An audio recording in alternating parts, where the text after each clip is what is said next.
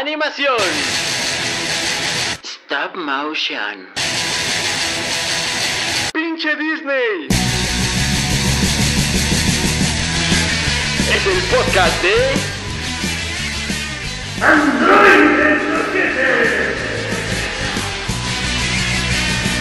Con sus soquetes de confianza, Ampersand, Patio y Rorro. Muy buenas tardes, damas y caballeros. Les tenemos la encuesta del día de hoy. ¿La animación es solo para niños? A ver, aquí tenemos a un, a, a un transeúnte. Le vamos a preguntar, señor, ¿la, la animación es nada más para niños? ¿Qué? Pero yo nomás iba para visitar a mi abuelita. Usted diga. Este, sí. Mm, Los dibujos son caricaturas para niños. Híjole, pues ¿qué cree, señor? Está equivocado, porque la, animación es para todos, ¿sí o no, el Fafio? Así es, amigos. Eh. No le hagan caso a los transeúntes que solo van a visitar a su abuelita. Y gracias por acompañarnos de nuevo aquí en el Android Soquete para Radio Rufino. Muchas gracias por invitarnos de nuevo.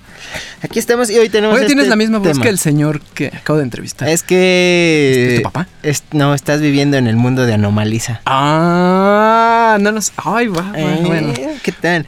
Pero- este, pues este es el tema de hoy. La animación es solo para niños o, El de la, nuestro episodio 5. o la podemos eh, eh, disfrutar todos. exactamente. Y otra vez, bienvenidos a Radio Rufino en su programa de Android de Soquete, en el que hablamos de animación, a veces de efectos especiales y, Y pues, otras cosillas. otras cosillas que se mueven, imágenes en movimiento. Sí, hoy traemos unas, ¿qué son? Son Recomendaciones. Sí, son recomendaciones. El Ajá. programa de hoy es de recomendaciones de animación que no es propiamente para niños, tampoco es así como para adultos, no vamos a poner porno aquí. Pero tal vez después hablemos Pero- al respecto. Exacto. Ajá. Pero, ¿y de dónde viene esta idea errónea de que la animación solamente es para niños? Está bien raro porque como ya vimos en otros programas anteriores, eh, la animación le gustaba mucho a los adultos y se usaba para ponerla, para entrar eh, como en un clima antes de una película, eran cortos animados. Ajá, de, de hecho, la animación que hacían los hermanos, ¿cómo se llama? Fleischer. Eh, a- este, era como muy para adultos también. Así Ajá, tenía un, un humorcito un poco subidito de tono. Sobre todo con Betty Boop, este, un poco con Popeye. Así es, vamos a echarle la culpa al Saturday, Saturday Morning Cartoon, que cuando llegó a la televisión a las, a las familias este, gringas, Eh, que ya a Eh. partir como de los 50, 60. Ajá. ajá. Por ahí empezaron las series animadas. Eh, se dejó de producir tanto animación para el cine y empezaron las series animadas, Ajá. que era lo que veían los, los niños al despertarse por las mañanas en los sábados. Bueno, y un poco también el éxito que había tenido Disney, pues con las películas, entre comillas, ñoñas, las primeras. Las de princesas, las Ajá, primeras Las de... primeras de princesas. ¿Qué, qué te parece que empezamos por ahí, no? La, la primer, el primer largometraje de Walt Disney fue Blancanieves. Ah, en el 37. Y pues e- él le añadió su toco, toque mágico ñoñote de Vivieron felices para siempre. Exacto, de ahí viene todo. Ajá. Después nos sorprendió con Pinocho. Pinocho en 1940. Y en este mismo año vamos a tocar nuestra primera película Ah, no de me digas. animación no para niños. No me digas que Disney hizo animación para no niños. Ah, los niños la pueden disfrutar, pero generalmente no les late porque se trata de esta película llamada Fantasía. Ah, del mismo año que Pinocho. Del mismo año que Pinocho, 1940. Eh, es una película que está ambientada... eh, si- bueno, primero es una película sin diálogos. Mm, ah, Ok. ok, ok. Eh, todo esto está dirigido, entre comillas, por un director de orquesta, valga la redundancia, que se llamaba Leopold Stokowski. Al cual este Box Bunny después parodia en uno de sus cortos. Ajá, que hablamos en el otro Android de Soquete. Ajá. Así es. Y fue las piezas este, que se tocaron para esta, para esta película fueron interpretadas por la Orquesta de Filadelfia. Ok, y eran obras clásicas, ¿no? De la música. Eran obras clásicas de la música, entre ellas, pues las voy a mencionar muy rápido, está Tocata y Fuga en Re menor de Bach, El Cascanueces de Piotr Ilyich Tchaikovsky, un favorito mío. Ah. Eh, el aprendiz de brujo, A él no lo... Esta está padre, ahorita la... Bueno, toquemos la de una vez. Ah, Que es creo que la más famosa y como la... La icónica. La más, este... Porque to- eh, la mayoría de la gente tiene esta, esta imagen de Mickey con su sombrerito en las montañas. Ajá. Ajá. Así es, esta es de una obra que se llama así, El aprendiz de brujo. Y se trata de un poema escrito por Goethe. Que además el, el, este... Guetta. No, ajá. No, David Guetta no. Goethe. Ahorita hablamos de Goethe. Eh, es un poema escrito por Goethe. Y en 1899, Paul Dukas eh, ilustra. Bueno, hace esta, esta composición con su. con su música. Y resulta este de Al aprendiz de brujo, que es donde Mickey eh, desobedece al mago. Ah, Mickey es el aprendiz, ¿no? Mickey es el aprendiz de brujo. Eh, está a cargo de un brujo que se llama Jensid. Y Jensid le dice, Mickey, barre la... barre... Te toca el que Ajá. hacer. Ajá, Sí. los platos. este- Esta casa está hecha un cochinero. Entonces Mickey le, le da flojera y empieza a hechizar eh, los enseres domésticos y a que hagan la limpieza y todo resulta en desastre. Híjole, ese Mickey es un flojo. Es como dejárselo a la tecnología. Ah, espérate, eso es lo que hacen. Ah, uh. Bueno, este. eh, hay otras piezas de, de Stravinsky, por ejemplo, en el que se narra como toda la. todo el nacimiento de la Tierra. Ah, la parte de los dinosaurios está Ajá, chida. así es. Ajá. Y de hecho, Igor Stravinsky eh, hace, compone esta pieza pensando justo en eso. Igual Disney. Bueno, los, los artistas de Walt Disney hacen una interpretación Mm. de conforme a lo que se sabía por la ciencia de aquellos entonces y crean esta, este acompañamiento. Una sinfonía número 6 de Beethoven, que hay, por ahí aparece Pegaso, la danza de las horas, de que es una, este, una de la ópera de la Gioconda, de Amilcar Ponchielli. Y las últimas dos, que son, Ah, se juntan en una historia, ajá. que es Una noche en el Monte Pelado, de Modest Mu- Mussorgsky. Mu- Él, Ah. ajá, es donde aparece este, este demonio Chernabog. Que es que muchos lo confunden con el Con diablo. el diablo, pero, es pero... como- es un demonio, ¿no? Sí, solo es un demonio ahí. Ahí, ahí, ahí está padre. Si ustedes checan eh, la historia de Chernabog, en realidad se le llama el dios negro y es de los países germánicos. Ahí sí, no, ese, ese dato no lo tengo así de qué países, pero es por allá, de, de Europa. de Europa. Del este, del no, oeste, no, no, de Europa Central. central. Y. ah, Ah, tiene que ver con deidades muy viejas. Este, sí. ah, en American Gods aparece Chernobyl, por si quieren ver. Ah, Otra mira. representación de él. Ajá. Sí, hay, hay toda la, todo lo que se tradujo de Chernobyl es este parte del catolicismo, entonces no le hagan mucho caso. Ah, ok. Y termina con el Ave María de Franz Schubert, que es como, sí, borrar escenas de pesadilla. Ah, sí, porque llega la luz después del reino de oscuridad. Que por cierto, aquí tenemos como las únicas apariciones de un seno, senos descubiertos en Ah, en Walt películas de Walt Disney, ¿eh? Por si pues, les gustan los pezones femeninos. Like. Este, También, también hay masculinos. Ajá, también hay masculinos. No hay, no hay penes, ¿verdad? No, no hay. Ah, bueno, pues esperemos que Disney no le haga en el futuro feo al, al pene. Así es. Hay por ahí también una escena eliminada de un cuando están los este, ay, ¿cómo se llaman estos seres que son mitad caballo y mitad persona? ¿Centauros? Los centauros que parece un centauro negro. Ah. Bueno, un- una centaura negra que es como la sirviente de una centaura blanca. Señor Jesucristo. Bueno, así es. Racismo y así. Ah, que bueno, pues. uh, pues, 1940. 40. Ajá, sí. Es es donde pa- aparece Dionisio, Dionisio también, ¿no? Sí, también. Ah, ok. Ah, pues es- es- está muy chido. Me acuerdo, uno de los datos es que mucha gente le criticó mucho a Disney por usar estas piezas musicales porque decían que las rebajaba. Porque otra vez consideraban la animación como algo pues, para niños, vulgar. Entonces, como que contaminaba estas piezas clásicas. Ah, con bueno, recordemos, por ejemplo, que la una, de las partes de tomadas de Piotr Ilich Tchaikovsky Ajá. es el Cascanueces, que es un cuento para niños, era una representación para niños de- de navideña.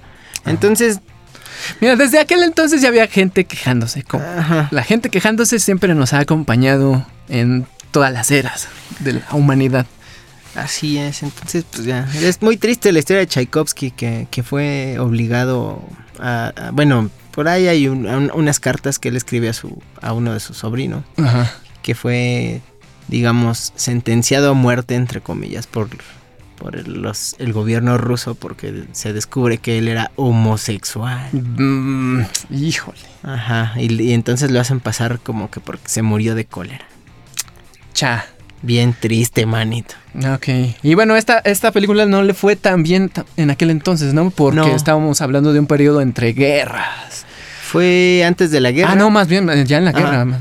Fue, fue un poquito antes de la guerra, en el 40. Eh, otra de las cosas que no le ayudó es que fue desarrollado para una cosa que se llamaba Fantasound, que era este sonido nuevo en estereofónico. Recordemos que antes solo era un canal de, de audio. Entonces todo, digamos, cuando nos ponemos nuestros audífonos, eh, si escuchamos canciones muy viejas, hay unas que dicen mono. Entonces en, en los dos audífonos escuchamos lo mismo. Aquí ya se usaba la estereo, estereofonía. Sí, Ah, estereofónicos. ok. Ajá. Que cada uno, cada audífono tiene Sonidos ajá, distintos. sonidos distintos y eso le da, te da un ambiente diferente al escuchar música. Como intentar dar una profundidad, ¿no? Ajá, entonces pues entre, entre que había cines que no, este, no estaban preparados para, para recibir la película y para proyectarla de, de manera correcta, la, viene la guerra, no se pudo llevar muy, muy fácil a Europa.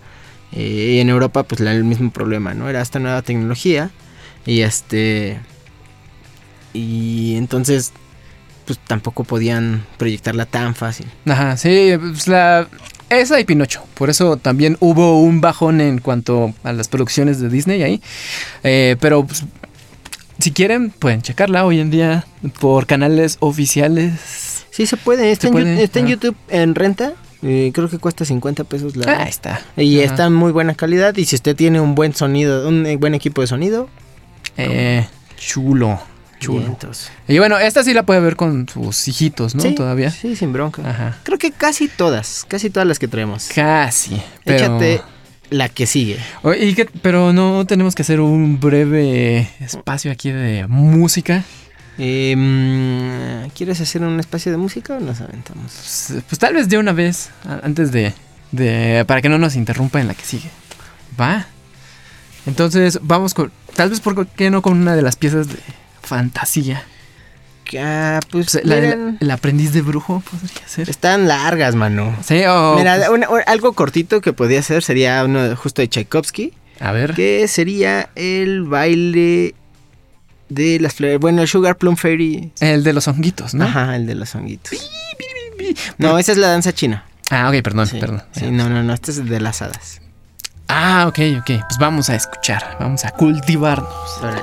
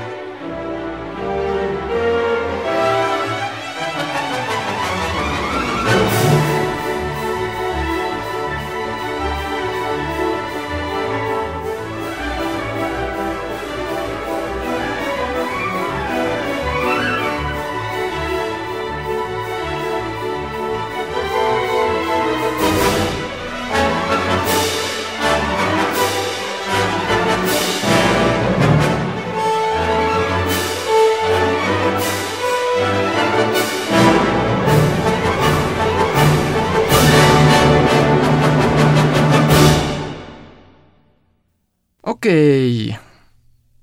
Vamos. Ah, qué bonito. Qué Sí. bonito. Me- fue la danza del hada del azúcar. El hada del azúcar. Ah, sí. Híjole, con todas las caries que me cargo, amigo, ya no debería de comer más Sí, sí. azúcar. Luego hablamos del cascanueces, manito. Pero Ah. mientras tú traes otra recomendación de animación que no es tan pa' niños. No es tan pa' niños, amiguitos. Eh, pero curiosamente, esta se concibió como un programa doble en el que sí se iba a proyectar para niños. Eh, estamos hablando de la. Bueno, de la película que iba a estar junto a mi vecino Totoro. De 1988 del estudio Ghibli o Ghibli. Ghibli. Ghibli. Eh, de el afamado director Isao Takahata, que no es el otro afamado director que es Hayao Miyazaki. Ajá, es parte de Ghibli, ¿no? Parte importante también de Ghibli. Ajá, sí, este es su, según yo, el tercer filme. Eh, y bueno, como estaba diciendo, se iba a proyectar junto a mi vecino Totoro, que es una cosa muy feliz. Habla sobre la felicidad de, pues, de estas dos niñas que quieren visitar a su mamá en el hospital, ¿no? Bueno, hay, una, hay cosas pesaditas ahí, pero se puede ver, la pueden ver los niños. Pero en esta historia de la tumba de las luciérnagas es otra vez nos vamos a los 40 porque está ambientada en 1945 en O Japón. sea, estamos atrapados en, esta, en esa época los hoy. 40, príncipe. Y se trata de la historia de dos hermanos, ¿no? Ajá, este se llama Seita y Setsuko. Seita es como un niño de 10 años y su hermanita de 4 años por ahí. Eh, y ellos viven en esta en este pueblo que se llama Kobe. Ajá. Eh, y pues es cuando el ejército de Estados Unidos empieza a pues, bombardear pues, por medio de sus aviones a varias, pues, como- bueno, pues, a varios pueblos de, de Japón. Entonces entre ellos les toca este, al pueblito de Kobe. Eh, y pues lamentablemente a Seita y a Setsuko se tienen que ir a refugiar, este, pero se separan de alguna manera de su mamá. No voy a contar todo, eh, pero a partir de ahí pues se ven envueltos en varias circunstancias que tienen que en las que ellos tienen que sobrevivir. Y es una de las películas más malditamente tristes de Es la historia. Muy triste. Y, y- y esa animación te hace sentir mal. Pero, pero ¿por qué? Si la animación tiene que ser feliz, ¿no? Mira los colores y los animalitos. Aparte, lo, lo chistoso es que también sí es, una, sí es una película que tiene, digamos, mucha luz. Porque hay, hay películas japonesas de la época que son como muy oscuras. No, en cuanto a luz, no, no en cuanto a, a tema. Ajá. Y, y- y esta sí, pues tiene muchos paisajes externos. eh, La, la- la gente trata de, de llevar la vida bien, a pesar de, de toda la guerra y de todo lo que están Sí, viviendo. sí. O sea, ahí también ves como cierto el, el orgullo que tenían ahí, como que no podían asumir que estaban perdiendo. Este, era, era, era un golpe también muy, eh, muy fuerte para el, eh, para Japón.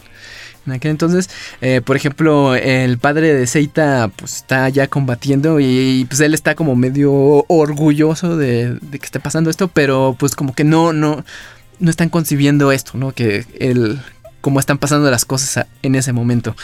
Y pues es muy, o sea, no, no es más bien, no es cruel, particularmente cruel, o sea, no, no se esperen tampoco un festival de cosas horrendas que les pasen.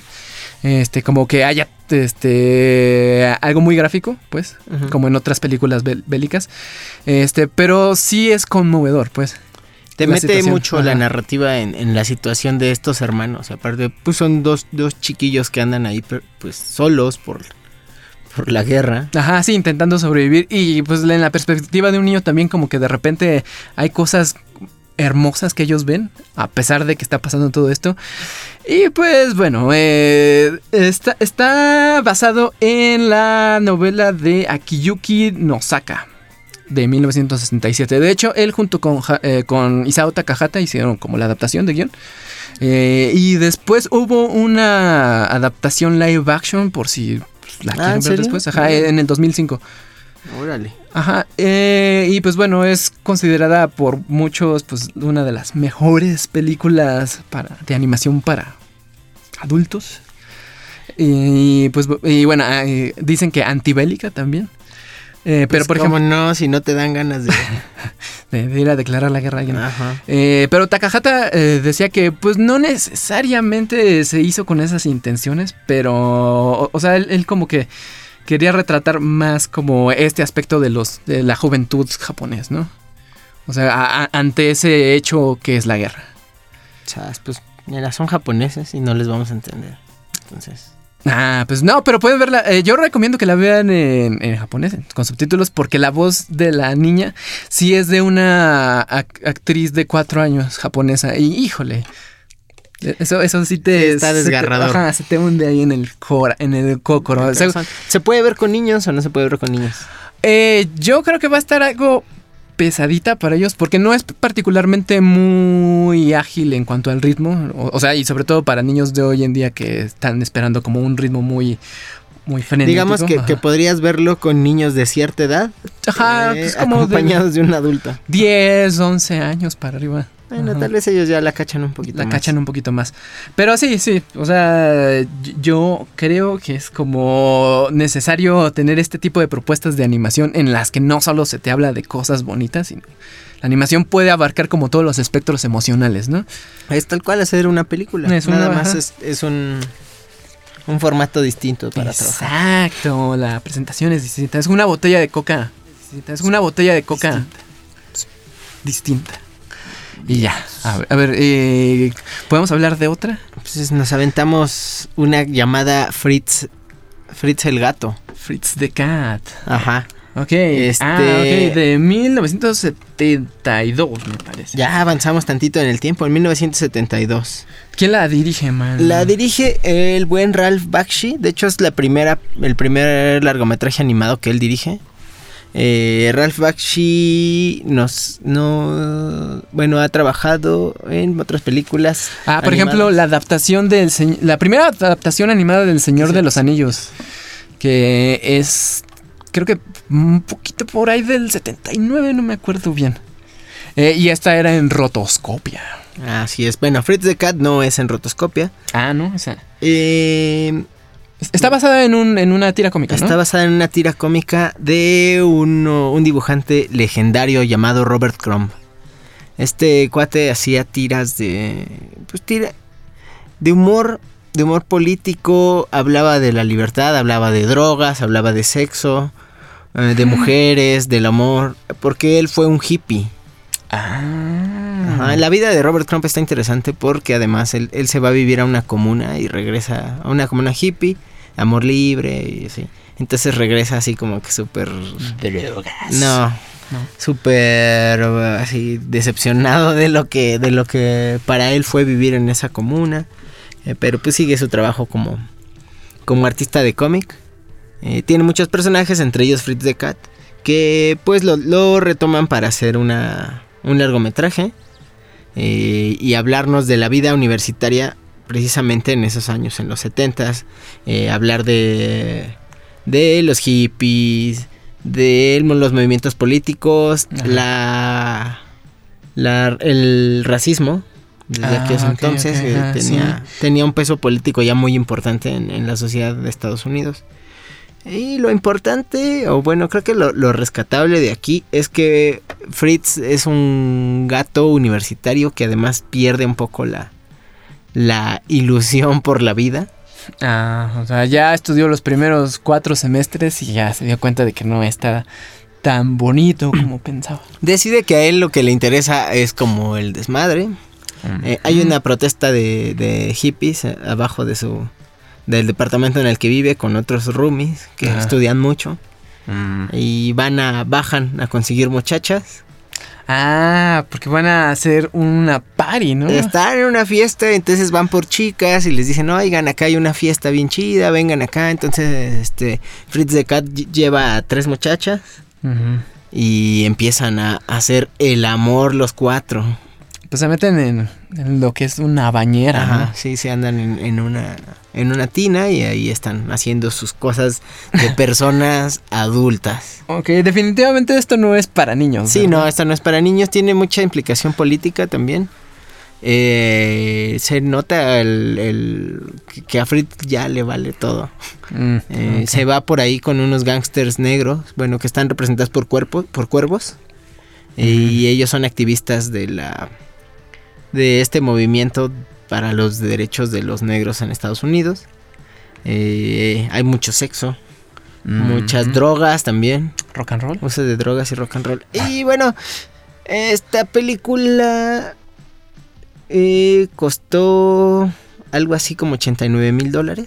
Órale, no está. Sí, no estuvo, acá. no estuvo cara. Pero por ejemplo, la animación no está nada mal, ¿eh? O sea, ¿no? como Pues para es ese. Ajá, para ese presupuesto, eh, ves como luego propuestas de animación un poquito más limitadas, pero pues Ralph Bakshi supongo que lo hizo rendir muy bien. Lo hizo rendir tanto que hizo como 9 millones en taquilla. Ah, ok, y se metió luego en un aprieto, ¿no? Porque no estaban preparados para ese tipo de propuesta animada. Eh, aquí, se, aquí dice que mira, que hubo, hubo, hubo un estreno controversial. Eh, Robert Crumb no, a Robert Crumb no le gustó la película, nada. Ah, ok. Eh, no, no acabo de entender bien qué es lo que, O sea, como que él no le gustó. él sintió que Ajá. su obra original no estaba bien representada. ¿o? Eh, sí, y además eh, esto fue, bueno, dicen que era una representación bastante ofensiva. Ajá, supongo que también tenía que ver pues la, esta onda que ya estamos hablando del racismo otra vez. Ah, ok. Este, ah mira, eh, aquí está el dato duro. Son 850 mil dólares lo que costó la película y obtuvo 90 mil 90 mil dólares este, de ganancia. Entonces eso hizo que el estudio quisiera hacer otra película llamada Las nueve vidas de Fritz, del gato Fritz, en la cual ya no estuvo involucrado para nada Robert Crumb Ah. y mucho menos Ralph Bakshi. Eh, Ralph Bakshi se puso contento porque le dijeron, eso no es animación, eso es un experimento ahí tuyo eh, Ajá. pervertido y loco. Y entonces él dijo, pues claro, pues la animación no sirve nada más para contar cuentos, sino que también nos sirve para expresar otras cosas como, como justo estos, estos movimientos políticos, los ideales de la juventud y, la, y el racismo que se vivía en, en aquellos entonces. Ok, sí, sí. estamos de acuerdo con Ralph Bakshi, ¿no? Así es, en efecto. Y pues, ¿qué les parece si después de esta recomendación nos vamos a otra canción? Rolitas. A ver, Eh. ¿esta es de Fritz the Cat? Esta tiene que ver con Fritz the Cat, de una banda eh, que de una zona un poco controversial en, en España, que es este la zona de Euskera. Euskera. Ajá. Eh, la banda es Cortatu y la canción es La Cultura, que es tal cual cortado y pegado un diálogo de Fritz the Cat. Órale. Ah, pues vamos. ahí. Vámonos.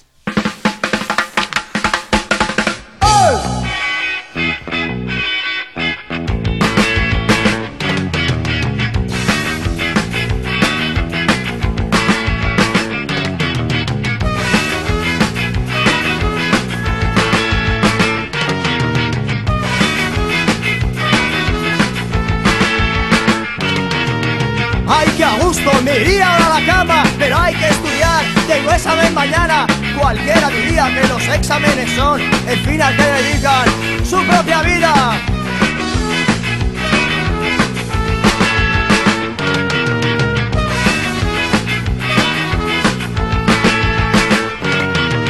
¡Qué aburrimiento! ¡Qué tontería! Tendré que tomarme una anfetamina.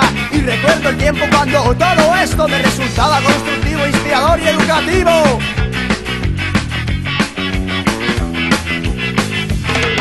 Revilla, viejo cerdo, vamos a entromparnos. Nos han estado jodiendo vivos durante muchos años. Revilla, viejo cerdo, nos vamos a entrompar. Que la cultura es tortura, no nos vamos a engañar.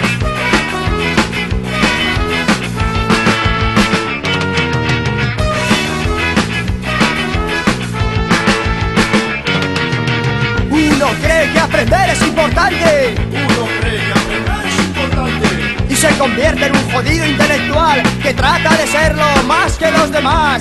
Uno se pasa años y años. Uno se pasa años y años. Con la nariz metida entre los libros mientras el mundo se escapa frente a uno.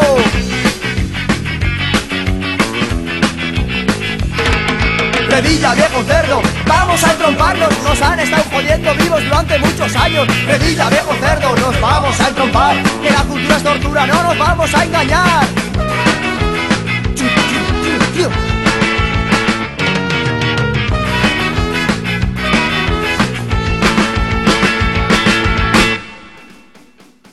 Una rola facilona, bailable. Okay. Y, y, Para que mueva el bote usted. Ajá sí, pues sí, tal cual. Es lo que, es lo que dice Fritz the Cat cuando ya está harto. Ok, pues a ver. Sigamos con nuestra, nuestro listado de películas para que usted vea solito con sus amigos adultos. O, o, pues usted joven de 15 años que ya se cree adulto. Ajá, sí, esa, esa yo la vi como a los 16 años, ¿eh? Ah, ya te querías. Pero pues ya la entendías un poquito, la vuelves a ver y ya entiendes otras cosas. Pero es hora de pasar a otra, a otra película que podemos ver. Eh, y también la puedes leer. Ah, Este, porque está basada en una novela gráfica. Eh, su- supongo que algunos de los escuchas ya habrán oído hablar de ella. Ajá. Es Persepolis. Ah. de- este este cómic eh, de la autora Marjan Satrapi. O se dice Marian, Satrapi. Marian, eh, Marian. Marian Satrapi. Ah, y pues es una novela autobiográfica eh, de pues, precisamente de la vida de Marjan. Eh, eh, está ubicada a finales de, mil, de los 1970, ah, por allá en Irán. Ah, mira, vamos en orden Más o menos, ¿no? Ajá. Ajá. Bueno, la película es de 2007. El cómic eh, no estoy seguro si es como del 2004 por ahí. Ajá. Eh, no, no, espérame. Es del 2000 al 2003. Ah, ahí está. Ok. Eh, y bueno, eh, esta película no está dirigida exactamente por ella, sino por Vincent por... ah, voy a leerlo así como suena. Por Amaud, por Amaud, que es, Vincent es un francés. ¿Es francés? Sí, es un apellido francés. Eh, y pues bueno, es de 2007, como habíamos dicho, y está... Lo que pasa es que Marjan tuvo una vida, pues, como complicada porque le tocó vivir esto de la revolución islámica en el 79, que es después de la caída del Shah, que era pues, este, como un monarca ahí represor por ahí. Eh, pues se, se da su caída y hay como un breve periodo como de li- li- eh, como más liberal Sí, se llamó la primavera islámica. Ajá. En en el que pues no, no estaban como tan este fuertemente influenciados por el, el- ¿cómo es el Islam? Pues sí, por la Ajá, religión. la religión. eh, las costumbres y usos de la religión no eran como tan recalcitrantes. Ajá. Entonces la familia de Marjan eh, pues tenía mucha de esta ideología de izquierda y un poquito más occidental. Eh, entonces a ella le toca como este, absorber todas estas ideas. Nada más que llega el, eh, la revolución islámica, que es ya como de una carga más fundamentalista. Y por ejemplo, a- pues es cuando ahí se le empieza a obligar a las mujeres a llevar el velo, como se hacen va- varios encarcelamientos de otros activistas que habían participado en la caída del SA. Y parte de la familia de Marjan, eh, pues había participado en eso, ¿no? Este, entonces sí, está muy interesante cómo ella se convierte en un pez fuera del agua en su propio país. Porque su propio país empieza entonces con esta, este régimen muy represivo. Y pues ella no encaja tanto ahí. De repente se va, por ejemplo, a estudiar a Francia. Pero tampoco encaja ya porque está muy influenciada también como por un poco el conservadurismo que sí le toca este, por su propia cultura. Entonces, eh, está muy chido el, el cómic. También recomiendo que lo lean porque la película no adapta exactamente, exactamente Termina todo. antes, Ajá. ¿no? Eh, Ya no me acuerdo muy bien, eh, pero yo me acuerdo que no adapta en su totalidad todo porque son como 300 páginas, 200, algo así. Ajá, sí, es un cómic larguito. Es un cómic larguito, pero está muy bien hecho. Es, es, eh, está adaptado igual en monocromía.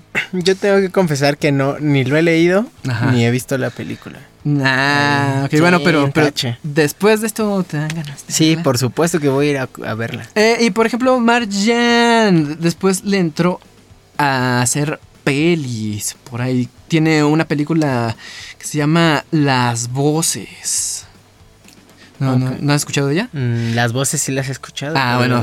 Pues, pues es que precisamente es, es sobre un... Es Ryan Reynolds, a- alias Deadpool, ajá. en la que él, se- él, él vive con un gato y un perro. Y de repente escucha que el gato le empieza a decir, oye, como que estaría chido que mataras gente. Ajá. Ajá. Y, y el perro le dice, no, no, Ryan, no, debes de portarte bien. Ah, el, perro siempre. Ajá, el perro así bien buena onda y el gato así, no, sí, mata gente. Sí, sí, Entonces está, está muy está muy chido. Esta es de live action, pero, o sea, me gusta que est- está siguiendo como con una. Pues como, como, como con una obra de directora, pues, o sea. eh, ahorita está haciendo una cosa que se llama Radioactive. No sé si ya se estrenó, pero pues ahí chéquenlo porque sí tiene como buena propuesta Merchant. Órale, tiene que ver con la animación. Eh. ¿Y qué tal que nos seguimos con e- esta? Che, ¿tú no, no querías hablar de otra? Ah, sí, sí, sí, pero podemos hablar de- después de, de esta, porque pues vamos en sentido, vamos en orden Ah, cronológico. Ok, bueno, entonces hablamos. O sea, una obra que Bueno, explora los 70, ahora bueno. vamos con una. Ajá. ¿Puedo hacer un paréntesis? A ver, a ver. Hablando del régimen y saliéndonos un poco del orden cronológico. A ver, a ver. Eh, vean The Breadwinner también. Ah, sí, sí, sí. Está, esa está ahí en Netflix por si quieren verla. Eh, y habla igual del, de este, del régimen talibán y de, Pero más actual, ¿no? Sí, es O sea, más actual. poquito Más actual. y de cómo una familia de puras mujeres tiene que sobrevivir a, a todo este movimiento fundamentalista. Sí. Ajá, y está padre porque pues es la visión de una de una chavita en un país en el que pues de por sí ya es difícil ser, ser mujer, entonces vivir en una familia de mujeres solas está todavía más difícil. ¿No? Te mete un poco de empatía en el, en el tema y pues hasta ahí mi recomendación. Vámonos con la que sigue. Ajá. Y bueno, hay dos, pro- dos propuestas en 2D, por Ah, sí. acabé de resaltar. Eh, vamos ahora a los 80, pero mira, otro salto en el tiempo porque esta película se supone que está ambientada en el 2019. Ay, Ay. así, somos Doctor Who aquí. Entonces vamos a hablar de Akira. Akira. Akira. Akira. De Katsuhiro Otomo. Katsuhiro Tomo es el creador de la novela gráfica de Akira y el animador. Ajá, sí, porque él se metió a hacer la, pues la, su animación, a adaptar su propia O sea, obra. ¿él, él, él animó o él, o él supervisó la animación? Bueno, creo que supervisó. Ahí nos falta Rodrigo Miguel para que diga, no, Sí. bien". Bueno, esta va a ser una recomendación rápida porque además la vamos a retomar pronto. Vamos a hablar de ella. De ella Un más programa especial, ¿no? ajá. Eh, bueno, pero sí, está adaptada en el 2019 en Neo Tokio. El nuevo Tokio. Y sigue la. como la aventura de esta pandilla de motociclistas, de, bikers. Sí, entre las cuales está... Kaneda es, es el líder.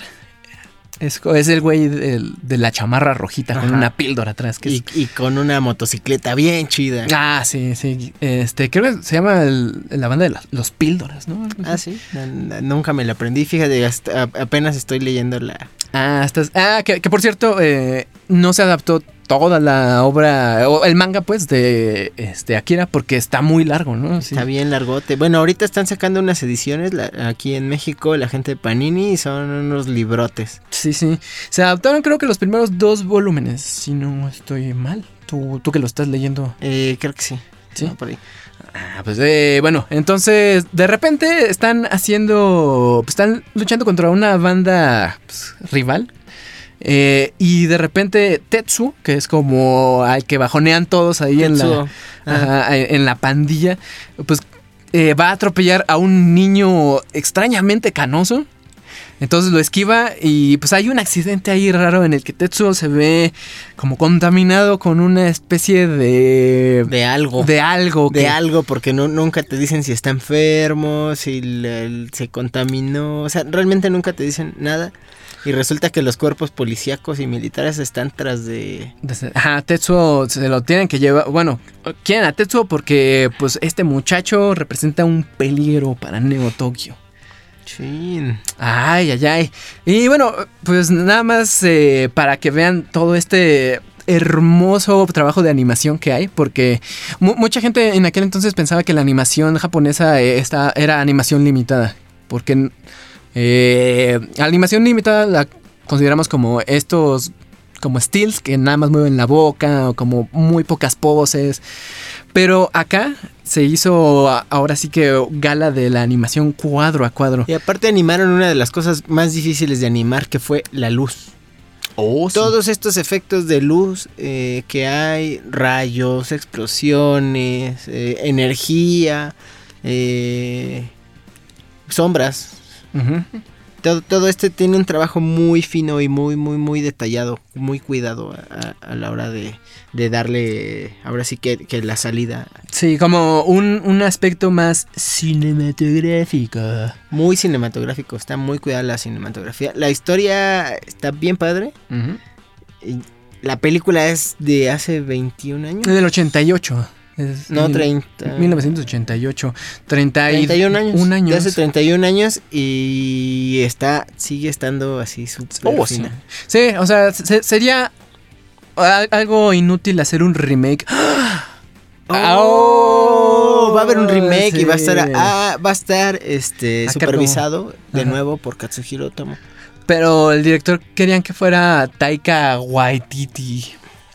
¿Quién, ¿Qué más ha trabajado? ¿Waititi? Eh, lo, lo más famoso que ha hecho es Thor Ragnarok, o la, Thor la 3. ok, pero estamos hablando entonces de una adaptación live action. Ajá. Ok.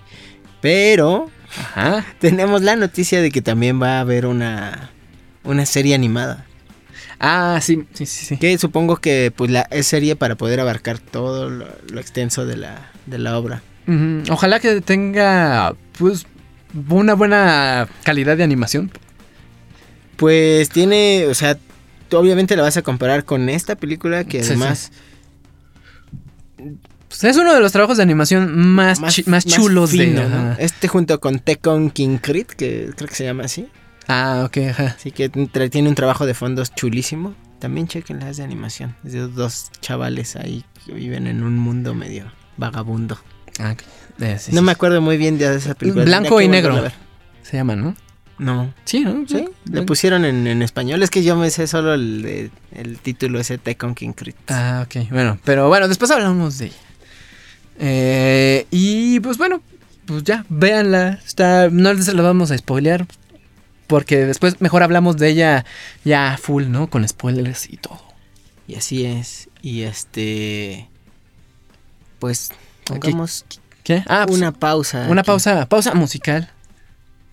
Pues, ¿qué, ¿qué rolita quieres que pongamos? ¿Qué te parece que ponemos a Cindy Lauper? Cindy Lauper. Ah, Como un preludio un a- preludio a a, lo la, que- a la lo que, que viene. viene. Va. Cindy Lauper y esto es Las chicas solo quieren divertirse.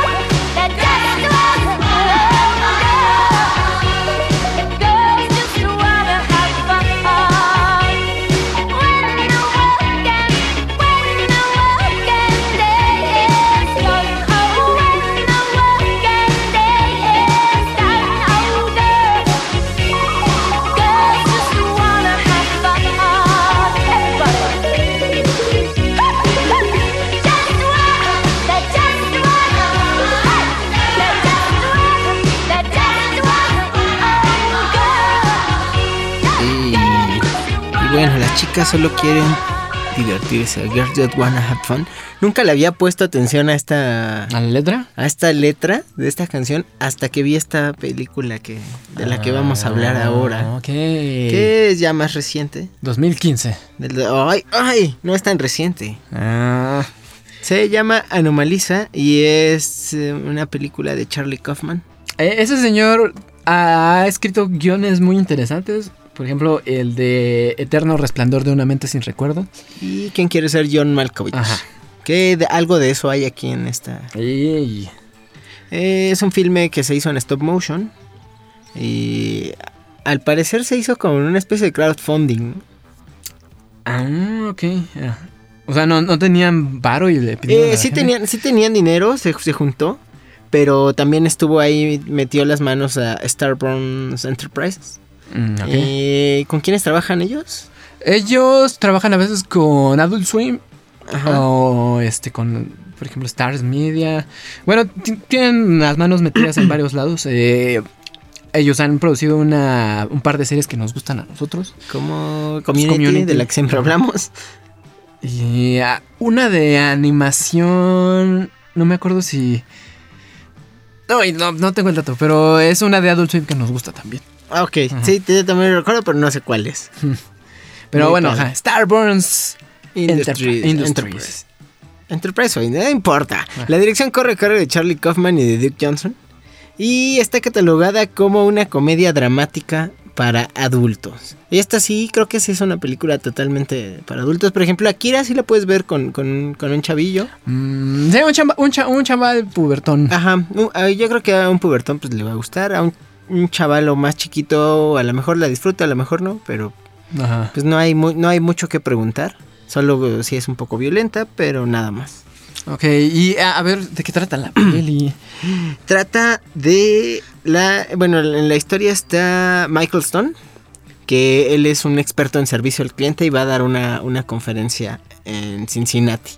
Ah, ok, como una TED Talk. Ah, una especie de TED Talk. em.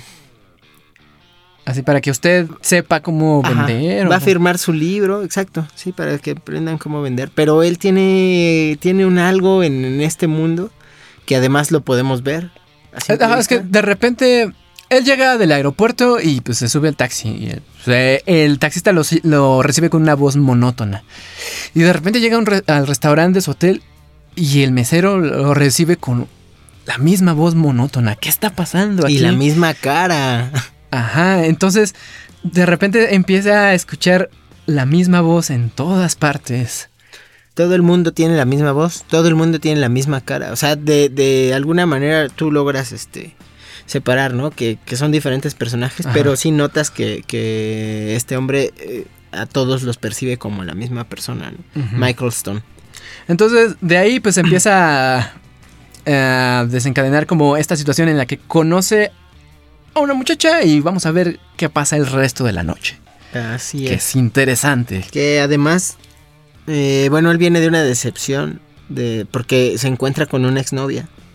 Ah, sí, en se ese... encuentra por ahí con una exnovia y ella pues se suceden algunas cosas que hacen que la exnovia se vaya y él se quede solo y notamos que no quiere estar solo y escucha una voz en el pasillo que es lo que le llama la atención que escucha una voz diferente Una a, voz a las voces que ya que bueno a la otra voz so- solo son tres actores de voces eso eso Ajá. también es una parte muy importante de la historia ¿Hay algún famosillo? eh, Jennifer Jason Leigh, David Thelwis y Tom Noonan son los, son los actores de voz. Ah, ok. Oye, bueno, pero está- chido a nivel económico, te ahorras el casting. ¿no? Ajá.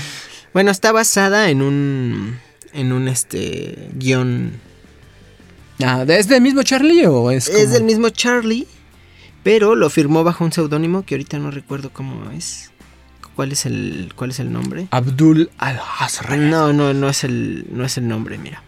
Ah. Eh, Francis Fregoli utilizó el, Ay, qué fregoli. ajá. Ah. Charlie Kaufman escribe esta obra y la firma con el seudónimo de Francis Fregoli y eh, es una representación teatral en el cual hay un personaje que está, bueno, hay un actor que está representando distintos personajes. Ok, Entonces se le pide hacer, bueno, se le, se le dice, oye Charlie, ¿qué tal si la llevamos a la animación? Y él no quería llevarla a la animación. Decía que no iba a ser posible dar esta, esta sensación que él daba con un mismo actor, con las mismas, este, Ajá. con diferentes papeles. Mm, Ajá, pero entonces de ahí viene el que sean tres actores de doblaje nada más. Y, se hicieron muchas marionetas que además están hechas en impresión 3D. Ujú. Ah, eh, un dato interesante también es que de, de estas marionetas tienen una división en la cara que te permite hacer los cambios en los rostros. Ah, ah, es- regularmente en todas las películas stop motion que usan esta técnica se les borra en postproducción esta línea. Se borran un montón de cosas en Ajá. las películas de stop motion. Pero en esta película no se les borra. La dejan ahí. La dejan ahí. Incluso hay una escena en la que, en la que lo utilizan como... Ajá, sí, o sea, es... es- eh, no, no, pues para no, eh, no arruinarles la, y para que la vean. eh, bueno, pues yo, yo creo que es como también esta ironía de que este hombre se supone que es un experto en, en tratar con la gente. Pero es- esta película te empieza a contar más bien como su tormento interno, más bien como... Y, y yo creo que es como e- este recurso de usar una sola voz, sí, sí ayuda bastante como a ver esa interiorización que él tiene, ¿no? De- Justo te hace vivir su, su, su tormento, Ajá. ¿no? El hecho de que nada, nadie le emocione, nadie... Nadie le, le, le parezca... Una monotonía muy marcada, ¿no? También. O sea, a pesar de que él es el invitado especial a esta conferencia, eh, que está viajando y que tiene este chance de salir de casa y todo eso, pues, pues es algo que tal vez no le esté particularmente emocionando a él. Y pues ver cómo, cómo conoce esta voz nueva y particular, Ajá. pues a ver si, el- si le echa la mano, ¿no? Y pues podemos ver cómo el, cómo el desenlace también tiene ahí un golpe fuerte. Sí, sí, sí. O sea, te- sí es una recomendación. Eh, a nosotros nos dejó incómodos. Recuerdo que, que fuimos a verla y nos salimos medio incómodos de ahí. Es como... Esta película no es para que se sienta bien usted. Sí. Ajá, si, si está en una depresión muy, muy profunda, mejor véase otras películas. Es- Esta es más bien para que reflexiones. ¿no? Sí, Ajá. es una que, que- que te va a dejar así como pensando en, en muchas cosas. Eh, aquí mira, tengo el dato de la... De la... Este... ¿Cómo se llama? De, de, de- de- Starburns. Del Star... Nah, de Starburns, no. Bueno, por, por ejemplo, a- aquí yo quiero decir que la- las marionetas me parece que están muy bonitas. O sea, me gusta mucho este estilo. Están, de hecho, muy... eh, están estilizadas, pero tienen una buena anatomía. Que esto juega en su favor para una escena después. Sí.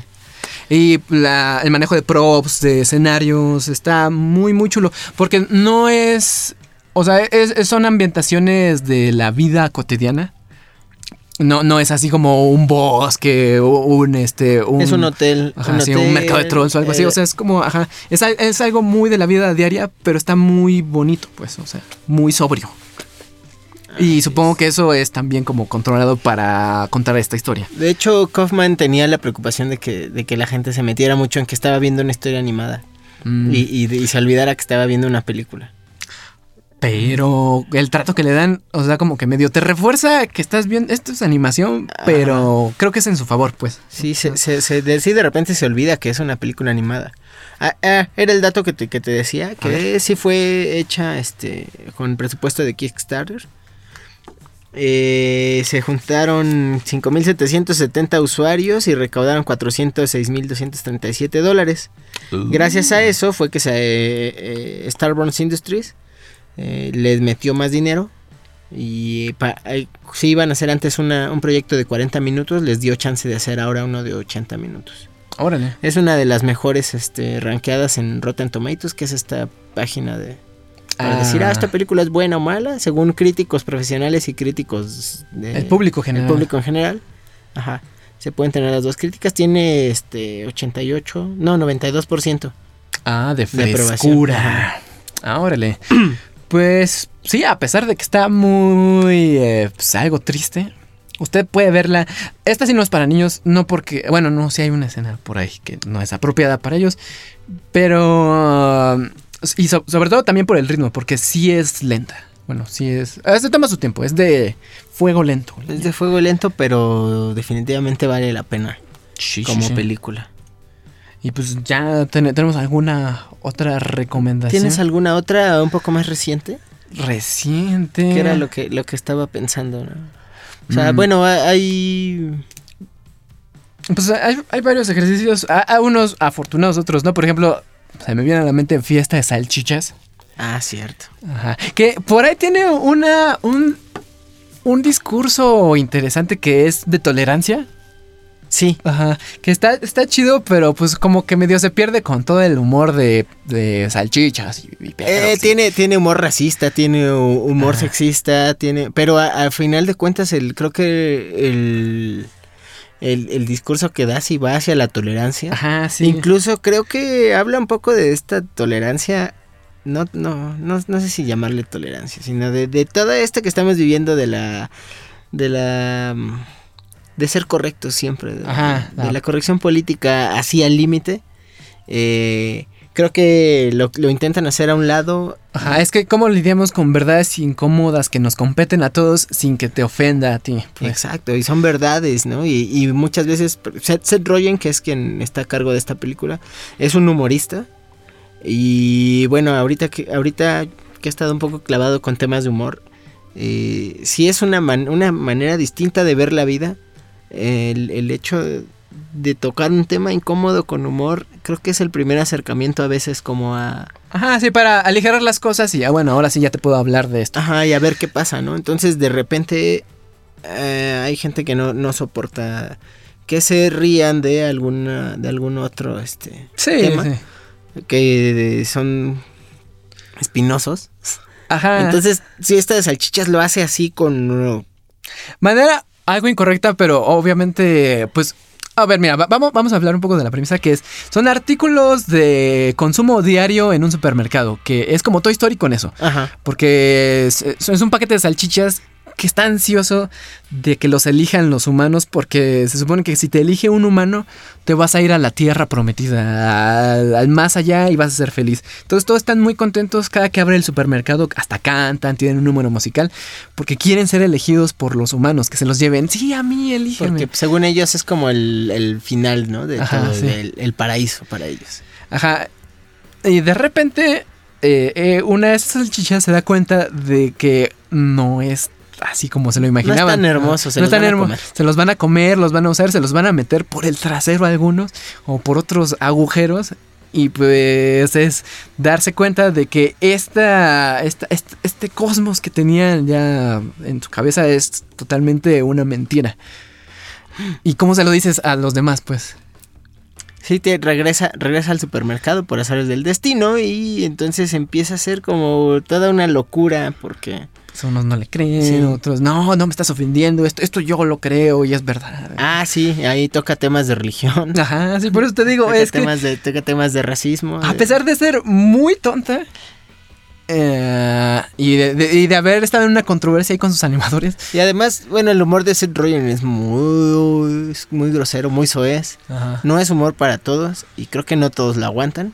Sí, bueno, si ha visto películas del Seth Rogen y le gustan, porque sí hay un humor de pachecos. Ah, sí, también hay humor de pachecos. Entonces, pues usted puede aguantar esta. No es tampoco para niños, porque hay una escena. Esta sí no es para nada para niños. Hay una orgie fiesta por ahí. Ajá. Entonces, pues ya. eh, pues al- algo más actual, mano. Sí, creo que es de lo, de lo que más. Pues no, no, no es precisamente muy excelsa eh, en cuanto a la técnica, supongo. Está, es- está decente. Y, y la historia es bastante, digamos, sencilla, aunque toca, bueno, ya analizándola de esta manera, sí toca muchos temas eh, espinosos. Pero pues mira, para eso está la animación. Para acercarles cosas incómodas y que usted Ay. las tome pues con algo de ligereza, pero después te pones a pensar y dices, ah, caray. Sí, mira, fí- no, fíjate que no me había sentado a hacer como este ejercicio de, de- de revisar esa película así. Eh, Y hasta me dieron ganas de volverla a ver. sí, sí. Pero ahí, pues revise todas las películas de las que le hablamos hoy. Y si puede, pues comuníquese ahí a las redes de Radio Rufino y cuéntenos qué películas de animación para adultos le gustan a usted. ¿Qué tema se nos fue? Por ejemplo, se nos fue en el de la semana pasada hablar de Kimba el León Blanco. Ah, sí, precisamente con, con este Isao Takahata. Eh, no, No, o- o- con- no. ¿Qué? Otomo, no, ¿qué? Ay, pues, pues el de Astro Boy. Eh, sí, espérame. Eh, Osamu Tezuka. Osamu Osamu Tezuka. Sí, Osamu Tezuka. Eh, que por ahí está también la, el escándalo de que Disney le robó. Pues básicamente sí lo hizo. Ajá. Y puede ser porque, ah, como comentamos, hubo una reescritura de dos días de ese guion. Ah, tal vez tenían por ahí los VHS, ¿no? A lo mejor. Y bueno, pues ya. Sus recomendaciones. Si les gustan esas películas, si no. Y, ¿Qué, pues- qué les gusta más? Que hablemos como de, de un artista, de una película, que demos recomendaciones. Que nos hemos equivocado, que seguramente nos hemos Exacto. equivocado. Las fe de ratas que tendremos que dar por aquí. Que ese Isao Takahata no, no hizo Kimba, el hombre. No, no, no. Fue, Fue Osamu Osamu, Tezuka. Quien padre hizo del- Astro Boy. Astro Boy. Hasta la voy. Y pues bueno, pues la siguiente semana, ¿qué tal si hablamos de mm, efectos especiales con- o algo así? Ah, pues tal Podría vez. ser. Hay que Podría hablar ser. de Terminator 2. Ándale. Y bueno, pues ya. Pues muchas gracias por escuchar este, este episodio del Android Soquete. Gracias a Radio Rufino y al Museo Rufino Tomayo por tenernos aquí. Por el espacio. Esperemos que ya en los siguientes ya nos acompañe o Charlito o el Rodrigo Rorris. Miguel, que han tenido algunas dificultades, pero si no, aquí estaremos Ampersand y yo. Ajá, hablándoles. Y pues cheque nuestro canal también de YouTube. Cheque el canal de YouTube, como Android Soquete.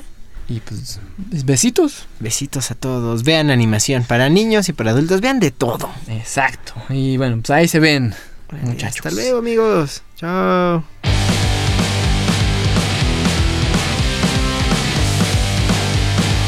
Androide Soquete es una producción de En el Bus para Radio Rufino del Museo Tamayo de la Ciudad de México. La locución e investigación de los temas están a cargo de Numecanic, Ampersand y Fabio, bajo la producción de Asgard Mendizábal. Si quieren saber más de su programa, visiten su canal de YouTube como Androide Soquete. Peace out.